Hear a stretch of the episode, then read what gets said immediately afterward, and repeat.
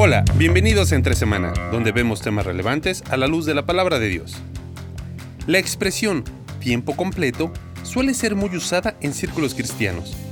¿Pero qué comunica? ¿Qué hay detrás de esta frase? ¿Qué distorsiones crea?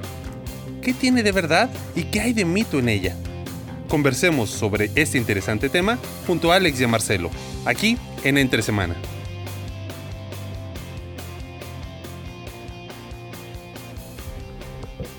Mitos ministeriales aquí entre semana hablando acerca del mito del tiempo completo. La semana pasada estuvimos hablando acerca del liderazgo solitario y cómo es que eh, el, pastor eh, debe de volar sobre las, los pájaros, como las águilas. Eh, solo. Solo, sí. pero, pero hoy seguimos este tema de mitos y estamos, hemos tratado de buscar eh, quizás los mitos más eh, comunes o los que se, suelen escuchar, eh, para poder desmenuzarla, poder entenderla, mm. poder ver realmente a la luz de la escritura qué es lo que encontramos, qué es lo que no encontramos. Entonces, hoy estamos hablando acerca de tiempo completo. ¿Pero qué, significa eso? Y bueno, y lo tomamos porque para muchos es un lenguaje normal. O sea, lo que decíamos el episodio anterior, es que es obvio que el liderazgo solitario pero no necesariamente es así. Claro. Y es como que este, este, este, tema de, o esta expresión tiempo completo es, se usa mucho. O sea, hoy yo estoy sirviendo al Señor tiempo completo. U otro muchacho que dice, me encantaría servir al Señor tiempo completo. U otra persona que pide disculpas porque él no está tiempo completo. Es como que se, se usa y se desusa. Ajá. Sí, eh, eh, otros, otros términos que se usan es eh, vivir por fe. Vivir por fe. o si eres tienes eh, muchos, eh, ¿cómo se llama? Modismos inglés. Eh, yo estoy full time. Está full time, sí, exacto. pero ok, a ver, ¿cuál, primero, ¿cuál, ¿cuál es el mito? Bueno, el mito pasa por hay que hay personas que tienen, están dedicados exclusivamente a una labor ministerial, ya sea como pastor, como misionero, están, hay, quizás hay un, hay un submito aquí del 24/7, que están 24 horas al día, los siete días a la semana, dedicados exclusivamente a la obra del ministerio. y que hay personas que, o sea, ya, o sea, cualquier hora, en cualquier momento hay que responder, porque esa es, esa es la labor del pastor. Ajá. Y, al estar tiempo completo, toda, toda tu energía, todo lo que haces, tiene que estar enfocado en la obra de Dios. Em, no hay tiempo para absolutamente nada que no tenga relación con la obra de Dios. Eh, tus conversaciones tienen que girar a fuerza aunque a lo mejor no lo digan así, pero, pero lo, terminan viviendo, eh, terminan eh, alrededor de la obra de Dios eh, y, todo se hace mm. teniendo la obra de Dios en el centro. ¿Por qué? Porque son llamados. Hay también hay otro. es como que estas toca tres cosas, ¿no? El tema de llamado, el, 24-7, porque ellos están a tiempo completo. Sí. Lo interesante, perdón, es que esta presión tiempo completo no, no es exclusiva de, círculos eclesiásticos. O sea, una persona que es contratada media jornada o medio tiempo o es contratada por eh, tiempo completo, o sea, su jornada laboral de, qué sé yo, ocho horas, nueve horas, según el, país, em, eso significa que está full time o tiempo completo. Claro. O sea, no, es exclusivo de, este círculo eclesiástico, o sea, se usa. Sí, es un término laboral. exactamente, es un término laboral. Pero, a ver, en términos laborales significa que toda tu jornada de ocho horas productivas estás en un solo trabajo. ¿Correcto? Ok. ¿Pero qué significa de este, de, este otro lado? Claro, bueno, eh, o sea, muchas, hay, diferentes iglesias con diferentes formas, ¿no? Hay, hay, ciertas iglesias donde eh, el pastor literalmente es un empleado de la iglesia. Entonces tienes la iglesia eh, SADCB o, AR o lo que sea en, tu país y está registrado como empleado. Sí. Entonces, en ese sentido... Está registrado como empleado y se trata como empleado. Y se trata como, se trata como empleado y también, o sea, tiene, cumple su jornada de empleado y algunos hasta tienen, o sea, ya, ya o sea, hacen oficial los, eh, los días laborales, los días de descanso, eh, cuando, o sea, cuántos, cuántos días de vacaciones tiene, día de enfermedad, todo. Entonces, o sea, hay algunos aspectos donde el trabajo o sea, el, pastor cumple una función laboral dentro de la iglesia y se trata como tiempo completo. El problema con eso, lo que yo veo, es que se va distorsionando eh, el concepto del el rol pastoral. Bueno, ahí, y ahí donde viene, y por, eso lo ponemos en la categoría de mito. No que no exista esto de tiempo, porque si lo, si lo tomamos como, como lo definiste recién, bueno, es una persona que dedica su jornada laboral a trabajar en la iglesia. Pero ahí, ahí salta el, el, que está llamado a tiempo completo y levanta la mano y dice, no, yo no trabajo. Esto es un llamado.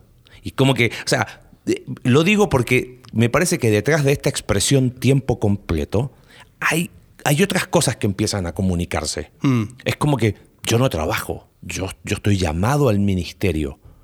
Y no sé en qué momento el trabajo terminó siendo algo como de segunda categoría. Creo que ahí hay, hay preguntas para hacer.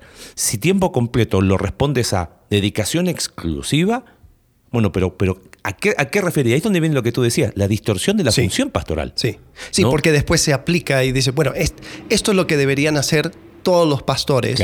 Esto es la, meta, esto es el, fin, ah, el, pináculo de la, espiritualidad. Eh, sean, sean pastores, sean misioneros, sean personas eh, que, que se han dedicado a tiempo completo a poder servir. Y lo que, lo que termina sucediendo es que después hay un cierto desprecio, ¿no? Claro. Eh, hablamos acerca de esto antes de grabar. Hay un cierto desprecio al a trabajar, eh, entre comillas, secularmente. Como que si yo me tengo que sustentar fuera de eh, el ministerio, entonces no estoy viviendo por, por fe. No estoy... Fíjate, hay un montón de... Entonces, imagínate cómo, cómo es... Oh, no tengo fe. Yo conozco pastores o misioneros que han hecho pasar a su familia miseria porque tenían la idea de que trabajar era una falta de fe. Hmm. Y, en realidad yo digo, o sea, ¿en qué momento llegaste a pensar eso? Bueno, porque quizás había un mito de esto de tiempo completo. A ver, pero ¿podemos rastrear algo de verdad detrás? Porque... Sí, bueno, e, eso sería la pregunta. Si, estuviéramos hablando con alguien que, tendría como verdad, sostendría como verdad este mito, eh, ¿qué ¿Qué argumento bíblico usaría? Bueno, algunos van al Antiguo Testamento eh, y dicen, bueno, los levitas son un, ejemplo de personas que tuvieron una dedicación exclusiva. Por ejemplo, tengo aquí eh, números 8 y dice que eh, Dios está diciendo así separarás a los levitas de entre los israelitas y los levitas eran míos. Después de eso, los levitas podrán entrar para ministrar en la tienda de reunión. Dice en verso 17, porque míos son todos los primogénitos de entre los israelitas, tanto de hombres como de animales, del día que yo herí, pero he tomado los levitas en lugar de los primogénitos de entre los israelitas. Fíjate, dice, y he dado a los levitas como un don a Aarón y a sus hijos. O sea, está diciendo, yo he dado a los levitas como un don para la, la línea sacerdotal de entre los israelitas para cumplir el ministerio de los israelitas en la tienda de reunión y hacer expiación en favor de los israelitas para que no haya plaga entre ellos al acercarse al santuario. Y recuerda que estamos hablando de una, una economía agrícola ganadera, donde los levitas son esa tribu que no tiene eh, tierra, no, no, aparece en la división de la tierra. ¿Y, ¿Y cómo vas a comer? No, mira, cada tribu se va a encargar del mantenimiento de los levitas. ¿Por qué? Porque ellos tienen esta ¿qué sería sinónimo? Dedicación exclusiva, eh, o una, función particular. Pero aquí es donde viene el problema. Si tomamos esto como un principio bíblico, lo llevamos al Nuevo Testamento, algunos dicen, bueno, Efesios 4, y, Dios dio, eh, ¿cómo es? Eh, apóstoles, profetas, evangelistas, pastores y maestros a fin de capacitar a los santos para la obra del ministerio. Ya no se llaman levitas, pero está el mismo principio, de dedicación exclusiva para. Entonces la idea es que los pastores y ministros son los levitas del Nuevo Testamento. Algo así. Más o menos. Más o menos así. Ok.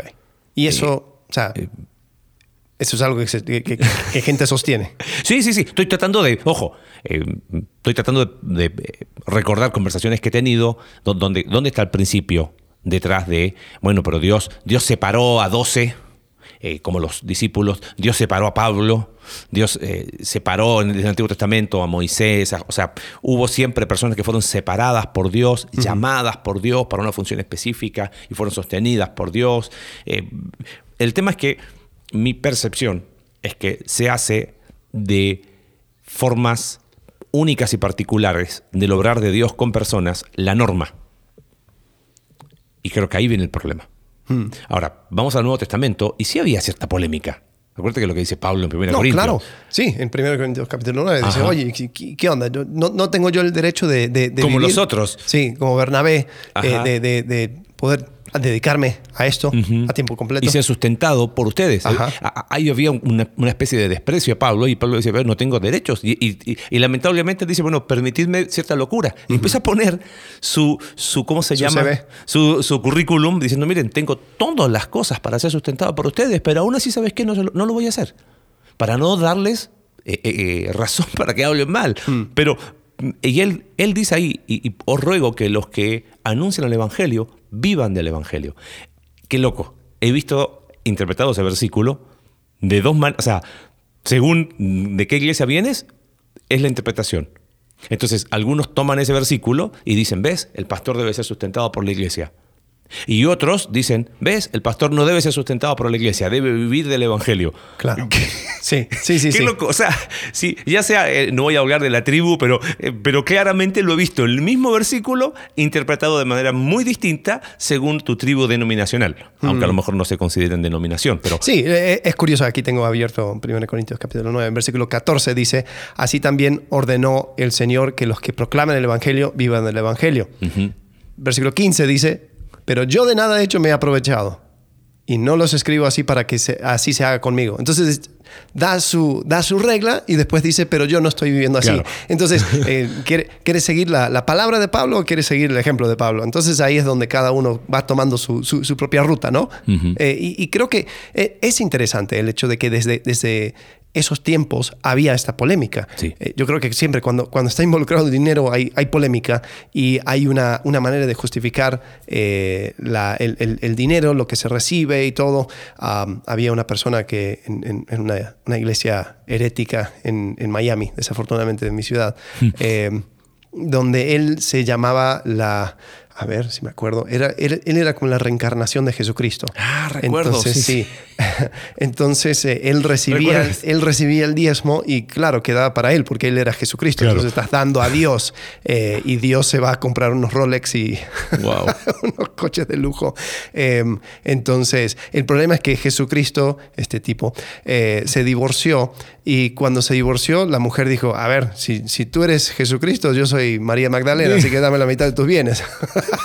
Entonces, ahí, Ahí se, quedó. se- se armó el problema. Pero, pero siempre, siempre vamos a tener este problema eh, con, con dinero, con eh, cómo veo mi rol en la iglesia, cómo veo eh, este tema de, de- de el pastorear, el ministrar. Yo creo que hay, hay que regresar a una manera sencilla y, y regresar a, a primeros principios. Sí, ¿no? totalmente. M- Mencionaste Efesios capítulo 4 y yo creo que sí, Efesios capítulo 4 es, es- es muy importante porque habla acerca de eh, Dios dando eh, a personas que puedan capacitar a los santos, pero después ya deja de hablar acerca de estos, estos hombres y no los pone sobre un, pedestal. nos los pone como una categoría aparte. Correcto, no, no, no, o sea, son parte de la iglesia. Eh, dice, a ver, eh, versículo 10, no, 11, Eh, dice, Él dio a algunos a ser apóstoles, otros profetas, otros evangelistas, otros pastores y maestros, a fin de capacitar a los santos para la obra del ministerio. Dice, hasta que todos lleguemos a la unidad de la Claro. fe. Y ese Entonces, todos incluye esos.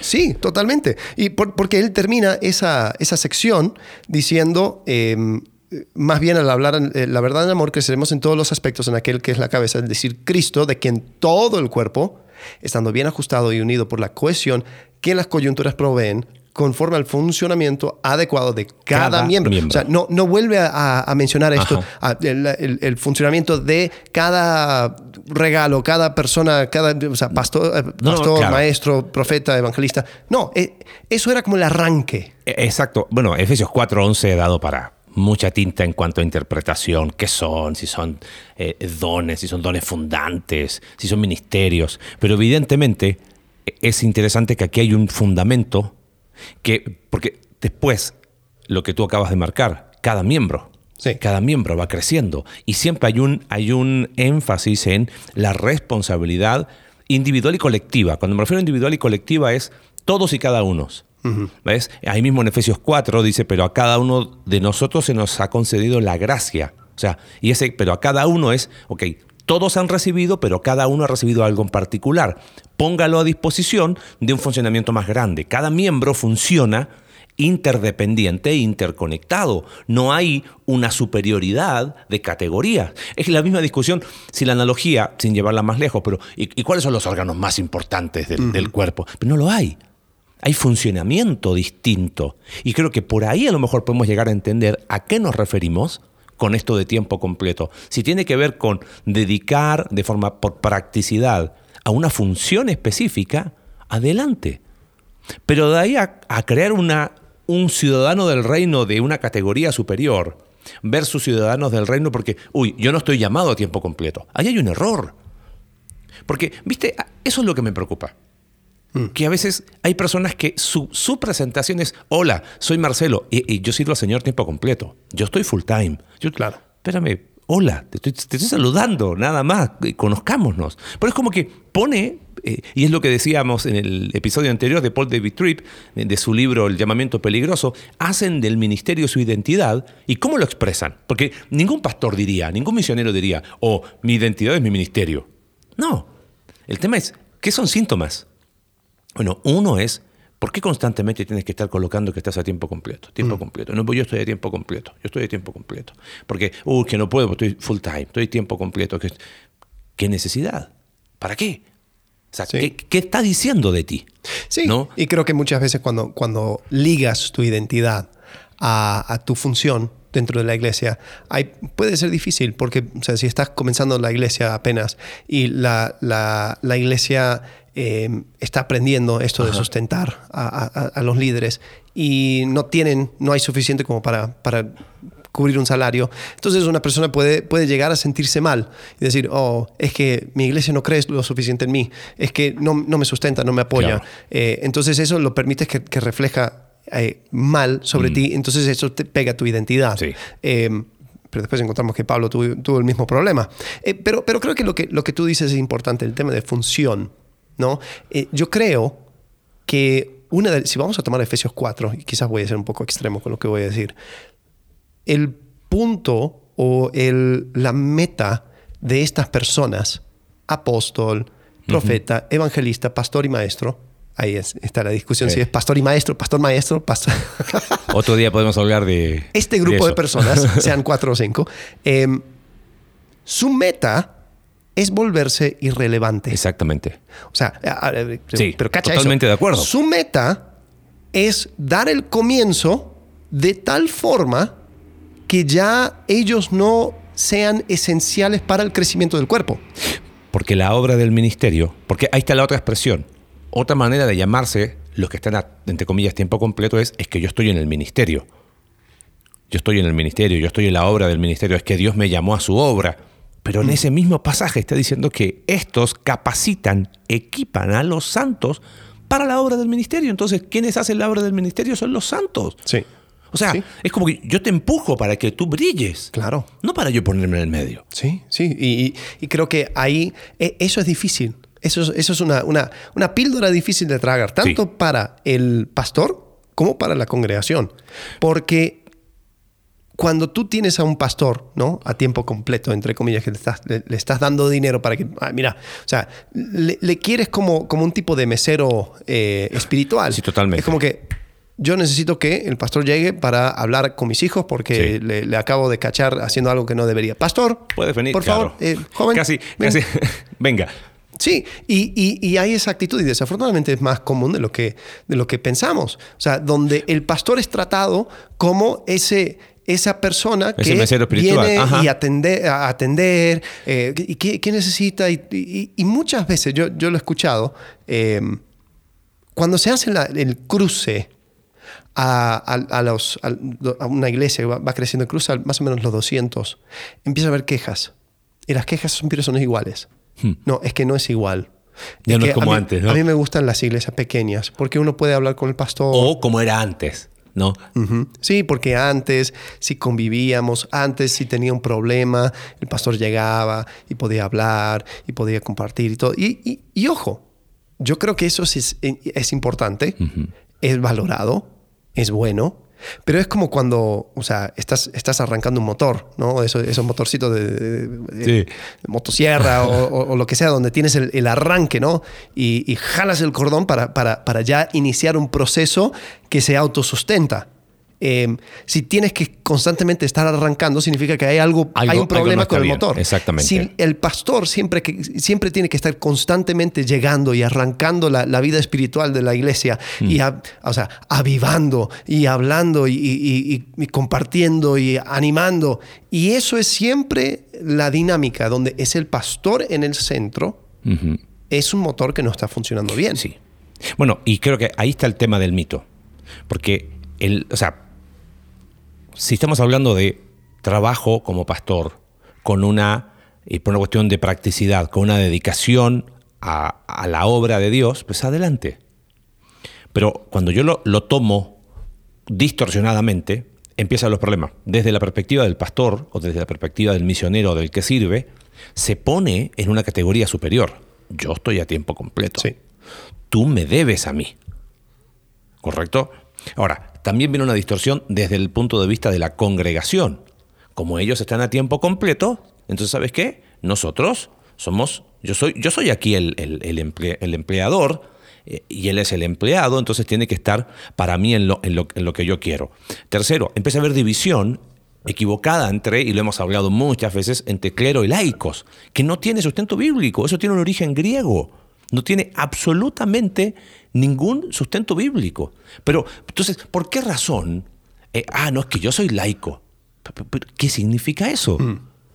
O sea, fíjate cómo hemos usado lenguajes. No, es que yo tengo un trabajo secular, clero, clero laico, secular y sagrado. Entonces, que el trabajo del pastor es sagrado, y entonces cuando pecan por ser pastores y cuando usan el pastorado para su propio beneficio, entonces, ¿qué? Es, hay, hay trabajos de distinta categoría ¿Qué, otra cosa trae este mito? Empieza a anular, anular el sacerdocio de todos los creyentes. O sea, yo soy parte de la obra de Dios. Yo estoy involucrado y soy parte activa. Todos y cada uno de los miembros de una iglesia están en la cancha jugando. Ajá, exacto. No, aquí no hay espectadores donde a ver que jueguen los pastores y los misioneros que nosotros los aplaudimos. No, Estamos todos en la cancha. Que desafortunadamente se da el fenómeno donde tanto pastor como congregación eso es lo que quieren. Ah, totalmente. Porque el pastor se mantiene relevante y, se mantiene en el centro. Claro, el aplauso de la gente. y después la, congregación se puede deslindar de cualquier responsabilidad para decir, ah, pero eso lo hace el pastor. Llevemos, la analogía más lejos. Si, el equipo gana, el aplauso, ¿no? Pero cuando pierden y de, y de la hinchada te empiezan a insultar, ¿qué dice el jugador? Ven y juega tú ponte acá. Sí. Ah, entonces, ¿ves la, la distorsión? Termina creando em, ciudadanos en el reino de Dios de distinta categoría, con trabajos de distinta categoría. O sea, trabajo secular, trabajo sagrado. Eh, y eso, detrás de eso, falta de fe, mucha fe. Oye, voy a trabajar. Ah, qué falta de fe. O sea, lo que decía recién, en qué momento se tomó el trabajo como falta de fe? Sí, Fíjate, el primer acto de adoración en la Biblia, Génesis capítulo 4, es el fruto del trabajo. Es el primer acto de adoración. Inclusive hay unos que hablan, hay especialistas en latín, dice, por eso la profesión tenía que ver con, con un tema de fe, de, la expresión de tu fe. Entonces, eh, yo creo que tenemos que, ojo, no estamos diciendo que la frase que está mal usada, porque tiempo completo es una frase que se usa en el mundo laboral. Sí. El tema es que creo que tenemos que definirla correctamente. Correcto, sí. Y, dejar a un lado el, o sea, ligarlo con una mayor o menor espiritualidad. Yo, creo que hay, un enfoque práctico. Hay un enfoque práctico porque si entendemos de que, eh, mira, hay, hay, una demanda eh, sobre, sobre los, los que están eh, trabajando en la iglesia, hay una realidad donde alguien tiene que dar el arranque, ¿no? Eh, o sea, damos gracias a Dios por aquellas personas que comenzaron iglesias y fueron y dijeron, ¿sabes qué? Aquí hay una necesidad. Y sí, si no, si no hubiera habido ese, ese arranque, ese empuje, ese don de Dios, digamos, de, de, personas que llegan para capacitar a los santos, pues ese trabajo no, no, no inicia. Entonces yo puedo ver la gracia de Dios ahí. Pero si la meta es volverse irrelevante, o sea, capacitando a los santos para que ellos continúen la obra, pues entonces tiene que, tiene que ir siempre en esa dirección. Ahora, algo que, me llama la atención y, creo que algunos han usado esto incluso para sustentar el, concepto de, tiempo completo y todo este mito, eh, en Hechos capítulo 6. Hay un problema con la distribución de comida, la iglesia estaba distribuyendo comida a, las viudas y eh, habían problemas. Y después dicen, 6.2, dice, entonces los doce convocaron a la congregación de los discípulos y dijeron, no es conveniente que nosotros descuidemos la palabra de Dios para servir mesas. Hmm. Por tanto, escojan de entre ustedes siete hombres de buena reputación, llenos del Espíritu Santo y de sabiduría, a quienes podamos encargar esta tarea. Y nosotros nos, nos entregamos a la oración y al ministerio de la, palabra. Ahora, lo que yo veo aquí no es una división de, cosas más eh, santas y menos santas. No.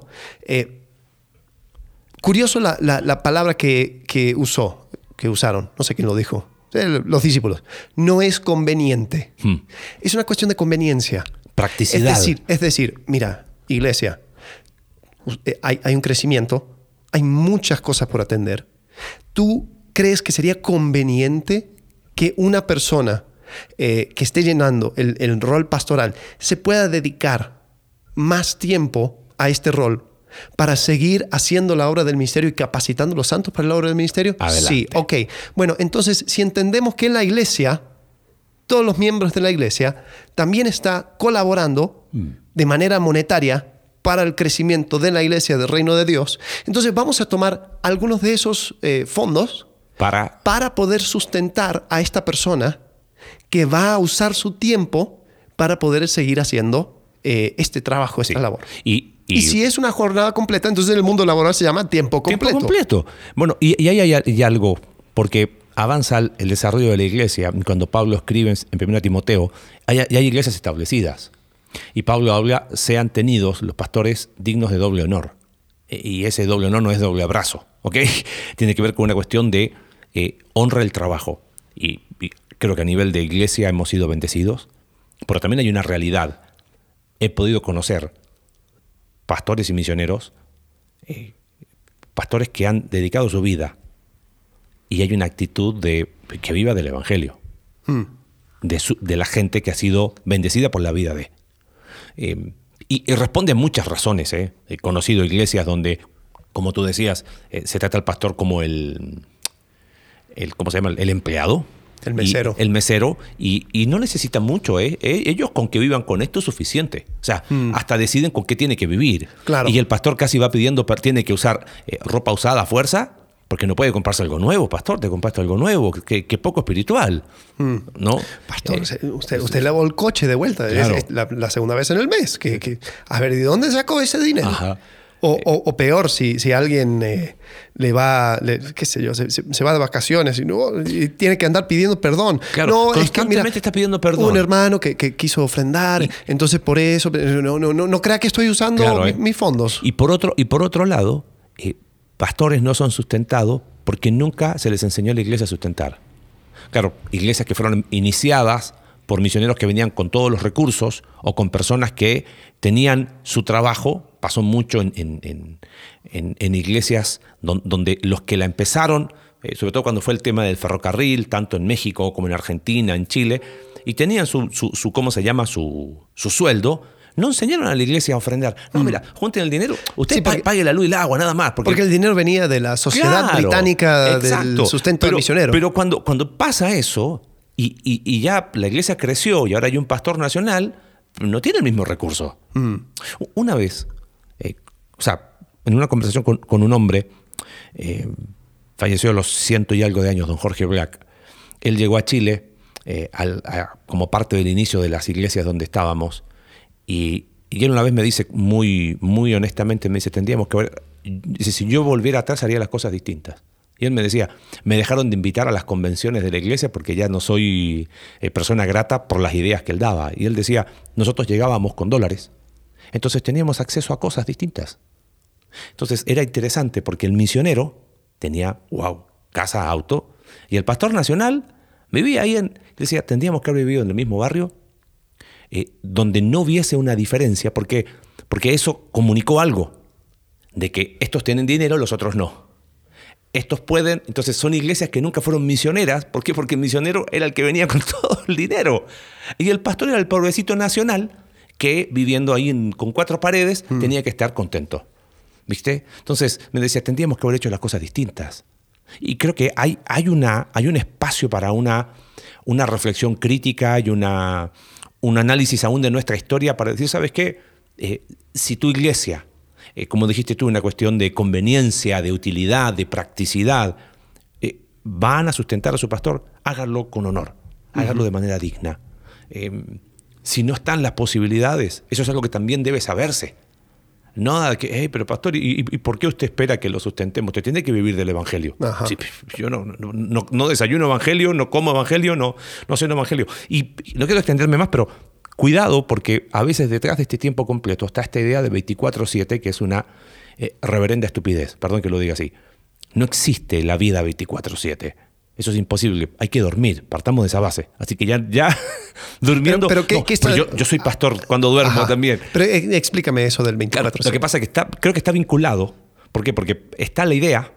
Yo estoy tiempo completo. Yo tengo que estar disponible 24-7. Mm. ¿No? O sea, todos los días, todo el día.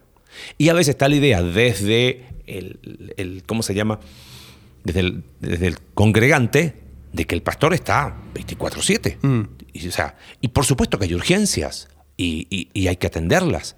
Pero a veces hay una actitud donde, hey, pero tiene que estar a todo, en todo momento, a todo, en todo lugar y a todo momento al mismo tiempo. Mm. ¿Viste? Y, y, se crea una, una, se pone una carga sobre el pastor y el pastor se pone una carga sobre sí mismo inadecuada donde por eso el burnout, por eso tantos pastores en estas encuestas que se han hecho últimamente, donde dicen se sienten que no dan más, pero yo creo que ellos mismos se han puesto una carga 24/7, que está equivocado, yo lo he escuchado mucho.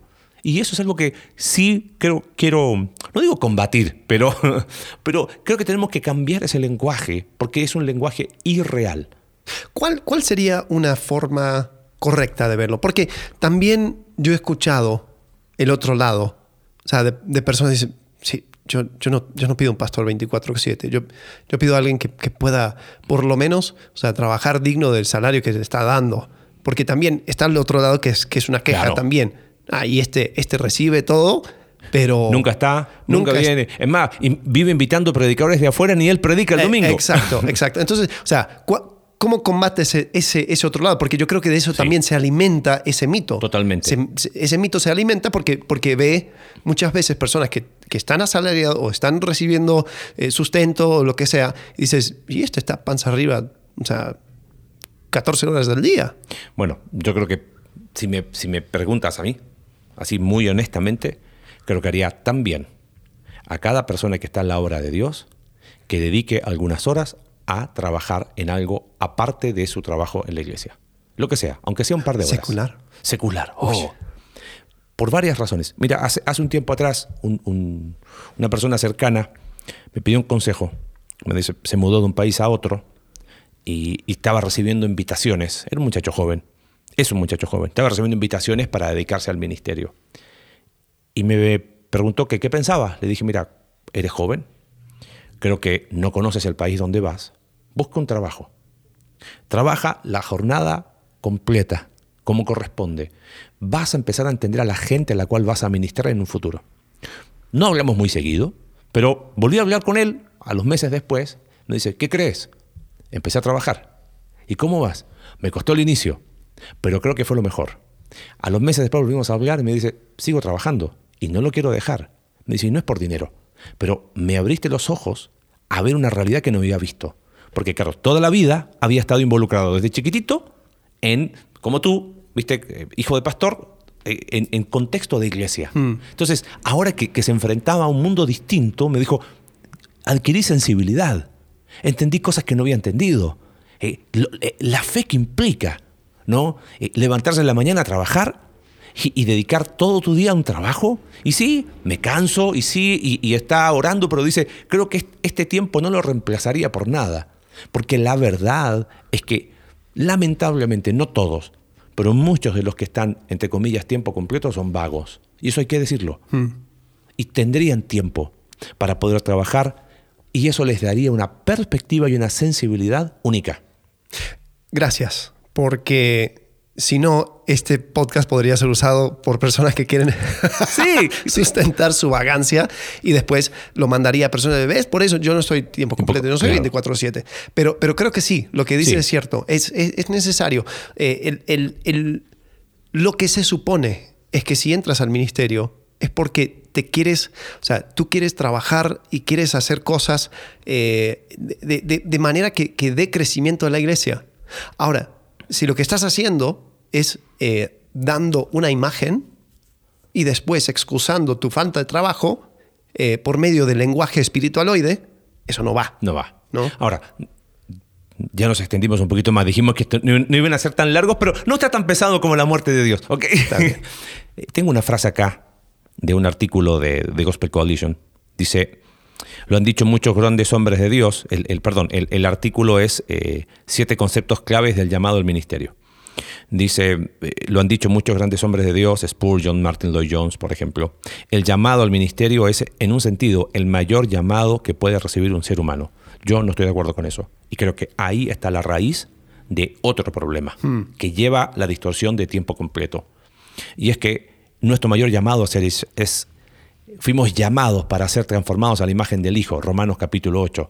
Nuestro llamado, somos predestinados a ser parte de la familia de Dios. Nuestro llamado esencial es que somos hijos de Dios, parte de la familia de Dios. Pero decir es el mayor, lo he leído mucho, tal el famoso artículo de, de, John Piper, 30 razones por las que amo ser pastor, la de John MacArthur, 10 razones por las que amo ser pastor. Y el énfasis es, no elegiría otra cosa. Me gusta mm. como lo dijo el, difunto Howard Hendrix. La verdad, simplemente quisiera que sepan que hago lo que hago y lo haría aún si no me, si no me pagaran. Porque es lo que me apasiona. Sí. Es lo que me gusta hacer.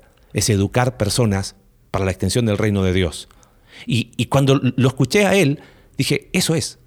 No es que, oh, es que Dios me llamó para separarme. No, no me toquen, ¿eh?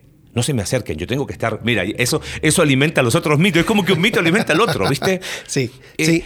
Y, creo que también hay, otro tema, que es como que lo que si una persona se, quiere ser pastor, quiere ministrar, quiere estar eh, dedicándose más tiempo al ministerio, eh, tiene que hacerlo con una, una mirada única ¿no? O sea, ese concepto de llamado, eh, de, tal forma que, su pasión no, no, tenga otra cosa, mm. ¿no? Y, creo que, bueno, puedo hablar de, primero, primero de un argumento histórico, eh, los rabinos... Ellos, Muy interesante. No, no, no era una, o sea, el ser rabino no era una profesión, o sea, no, en la antigüedad no era algo remunerado. Eh, es interesante que dice mm, aquí, dice, no era una profesión a tiempo completo, quienes la ejercían tenían otras ocupaciones para mantenerse a sí mismos y sus familias, como leñador, fabricante de sandalias, carpintero, eh, aguador, agricultor y curtidor. Dice, un erudito respetado, el rabino Sadoc, que es de donde vienen los saduceos, ¿no? El rabino Sadoc había dicho, no usar nunca la Torah como una pala para cavar Hmm. Y esto se entendía como no usar los conocimientos de la Torah para un fin inapropiado como ganar dinero. Ahora después con el tiempo eh, se fue profesionalizando y creo que habían cuestiones prácticas, pero e, en ese mundo entró el, apóstol Pablo, en ese mundo comenzó la iglesia con, esa perspectiva. Em, y, creo que... Por eso Pablo trabajaba. Sí, Pablo trabajaba, Jesús tuvo un trabajo eh, y, y creo que yo, a ver, ¿cómo lo digo? Yo creo que esas personas, tanto Pablo, Jesús, quien sea, también disfrutaban de su trabajo, disfrutaban su trabajo. Sí, claro. O sea, no, no, no podemos, no podemos, por un lado, el, el, elogiar, elogiar eh, el, trabajo, como, como, dijiste, ¿no? El primer, el primer acto de adoración, pero después para los pastores, no, no, no. O sea, tú, si vas a trabajar, tu trabajo eh, es una carga porque no puedes estar tiempo completo en el ministerio. yo he visto, perdón, he visto carteles donde se habla trabajo versus llamado o ministerio, oh. como que ah, este trabaja por un por dinero, yo eh, por amor a Dios. No, espérame. Sí, sí, sí, y, desafortunadamente eso también eh, por un tiempo em, se empezó a manejar una, cierta narrativa en, mi propia vida cuando, cuando comencé, o sea, yo trabajo, siempre, siempre he trabajado para sustentarme. Nosotros al comenzar la iglesia eh, no, no, teníamos que eh, ir con alguna misión o levantar sustento antes, simplemente nos mudamos y comenzamos porque eh, entre semana, o sea, yo podía seguir trabajando. y una de las cosas que se empezó a manejar era como que, sí, yo estoy trabajando, yo estoy en medio tiempo, porque em, pues la iglesia no, mm. tiene los, los eh, no, no, tiene como para sustentarme a mí, sustentar al otro pastor. Entonces eh, empezó a manejar esa, esa narrativa. Ahora, como, como yo, o sea, como que era, era medio conveniente porque se podía, se podía, yo podía proyectar un cierto tipo de espiritualidad, decir, ah, sí, ¿ves? Yo, yo, me sacrifico. Hasta que hubo un momento eh, donde se dio la oportunidad, donde dijeron, oye, mira, si movemos esto, esto, esto, tú podrías estar eh, dedicándote tiempo completo y, podrías dejar el trabajo. Y eso fue la primera vez que, yo estuve confrontado con esta posibilidad. Antes nunca era posibilidad, entonces simplemente seguía la, narrativa. Y me di cuenta de algo. Me gusta lo que hago. Me gusta el trabajo. Me gusta, o sea, y lo, y lo disfruto. Y también veo que hay hay posibilidades de, poder seguir aún ministrando y, trabajando con personas eh, a través de mi trabajo. Entonces, ahí es donde me di cuenta de que, mira, yo, o sea, no cierro la puerta, porque si, si, si esto tiene que ver con, con eh, lo que es conveniente, hmm. la situación siempre está cambiando. Quizás lo que va a ser conveniente después va a ser dedicar todo mi tiempo al trabajo del ministerio. Y si la necesidad es así, animamos a las iglesias, a los congregantes, honren a sus pastores, honren a quienes sirven, les sirven. Y, te puedo decir algo ahí, amigo, creo que, eh, voy a usar una expresión, la gente no es tonta. Eh, y se da cuenta cuando hay personas que son vagas y cuando hay personas que trabajan en la obra de Dios. Y las que trabajan en la obra de Dios, créeme que de una u otra manera son sustentados por las personas a las que sirven.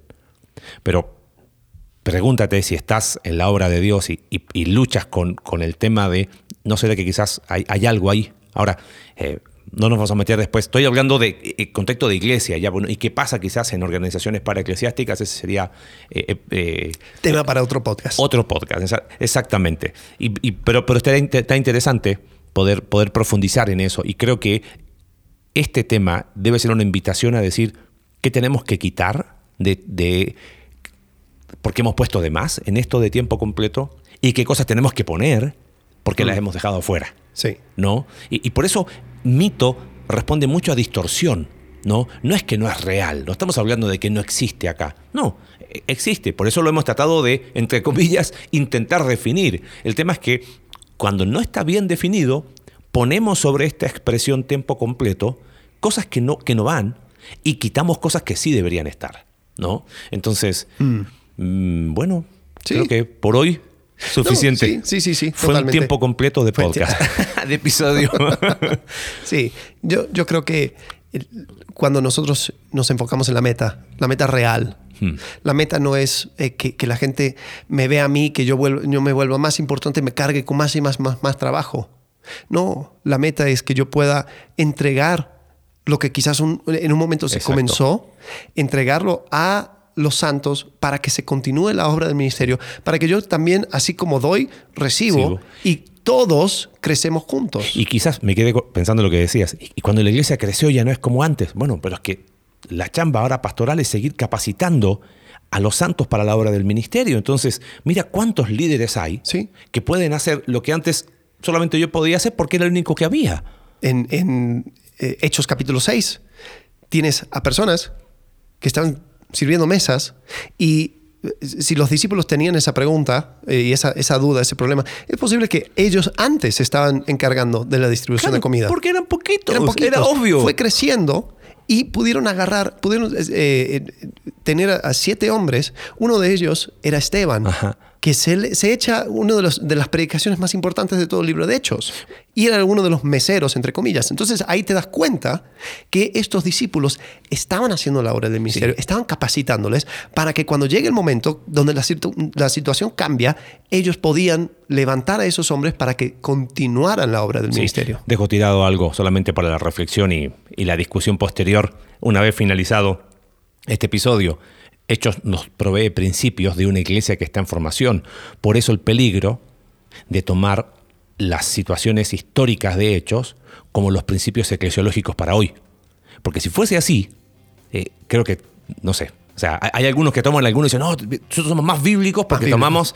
Eh, bueno, creo que aquí hay, hay mucho para seguir eh, tirando, destilando, pero, pero creo que hay, hay, hay un buen ánimo de conversar sobre estos temas porque creo que traer claridad nos permite funcionar como iglesia para que el reino de Dios se extienda, para que nuevos conozcan a Cristo y para que la iglesia de Dios se edifique. Mm, Así que bueno. Bueno, nos vemos la próxima. Sí. Hasta luego. Nos vemos. Gracias por acompañarnos en un capítulo más de Entre Semana. Recuerda que puedes seguirnos a través de nuestra página web icv.mx diagonal entre semana y puedes enviarnos tus preguntas a entresemana.icv.mx y en Twitter entresemanacv. Ayúdanos a difundir este contenido dejándonos tu valoración en tu aplicación de podcast favorita.